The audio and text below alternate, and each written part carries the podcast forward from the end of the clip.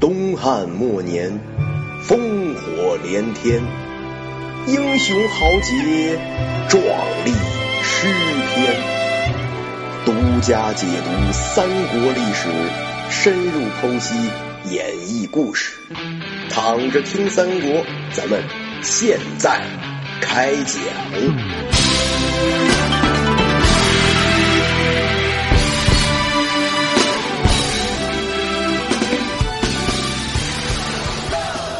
上回说到袁术吃了败仗，要跟孙策借兵反扑。孙策气儿不打一处来，厉声说道：“你袁术赖着我的玉玺不愿意给我，还要称帝造反，做出这等大逆不道的事来，居然还要问我借兵，我能帮助一个叛贼吗？”于是呢，就回信给袁术，断然拒绝了袁术的请求。使者带着书信回来见袁术，袁术还生气了。他也好意思，怒曰：“黄口小儿，居然敢回绝我！我先平了他。”说着呢，就要发兵攻打孙策。大家好一顿劝，终于制止了袁术这一自杀式的行为。话说这边孙策回了信以后，自己知道没准啊袁术会采取报复行为，于是便做了防御准备。正准备着呢，曹操的使者来了，拜孙策为会稽太守。命令孙策起兵征讨袁术，孙策呢就跟大家商量准备起兵。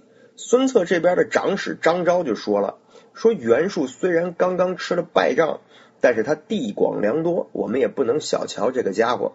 我们倒不如跟曹操打个招呼，劝他南征。我们作为后援，我们两面夹攻袁术，袁术必败。万一有什么闪失，我们还能让曹操啊做个救援。”孙策觉得这个说法很好，于是呢就写信给曹操，表达这个意思。曹操这边呢依然沉浸在失去典韦的痛苦之中，封典韦的孩子典满为中郎，收养在府中。一日收到孙策的书信，说明两下夹攻的策略，正犹豫呢，又有人来报说袁术因为缺粮劫掠陈留。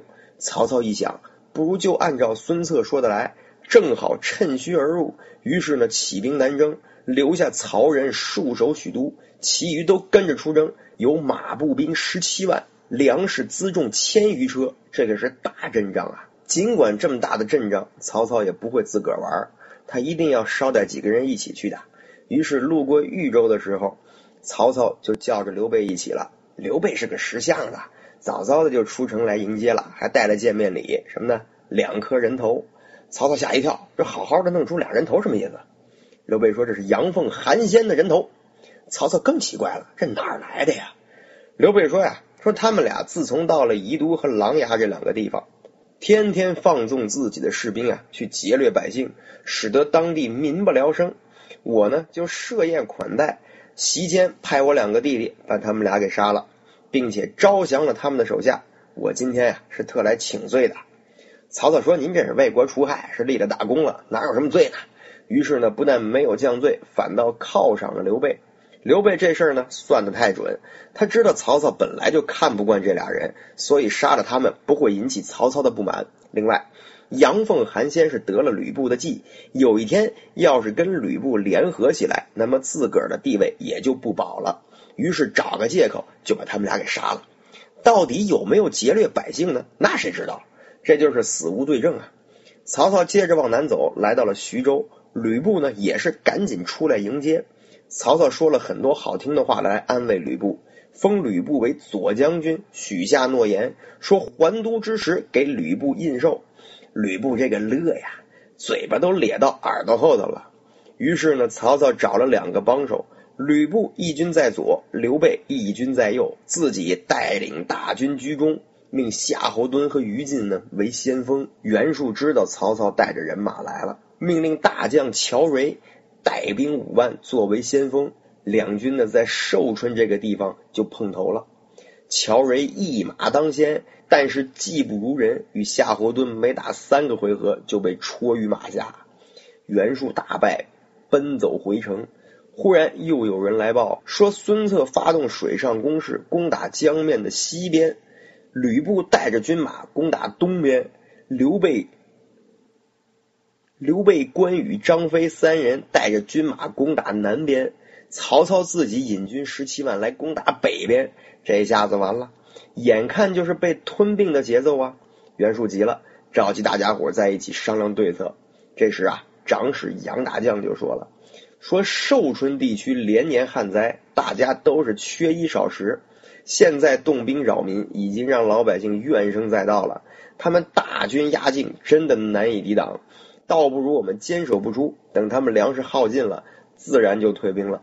您现在要做的就是收拾好东西，赶紧南撤，躲开这个多事儿的地方。我们呢也好有个缓冲。”袁术一听能跑，连连点头，觉得这是个好主意。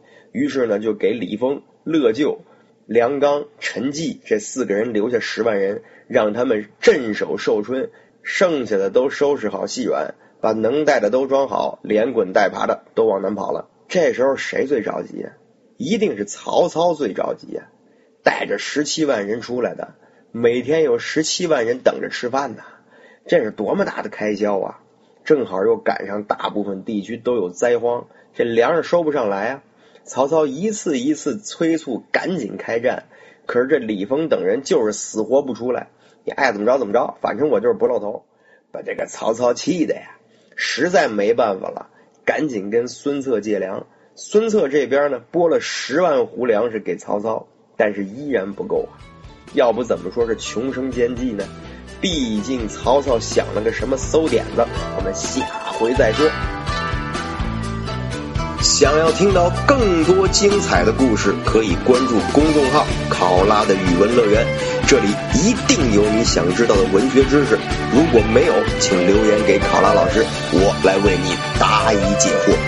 好了，今天的节目到这儿就结束了，我们下期节目再见。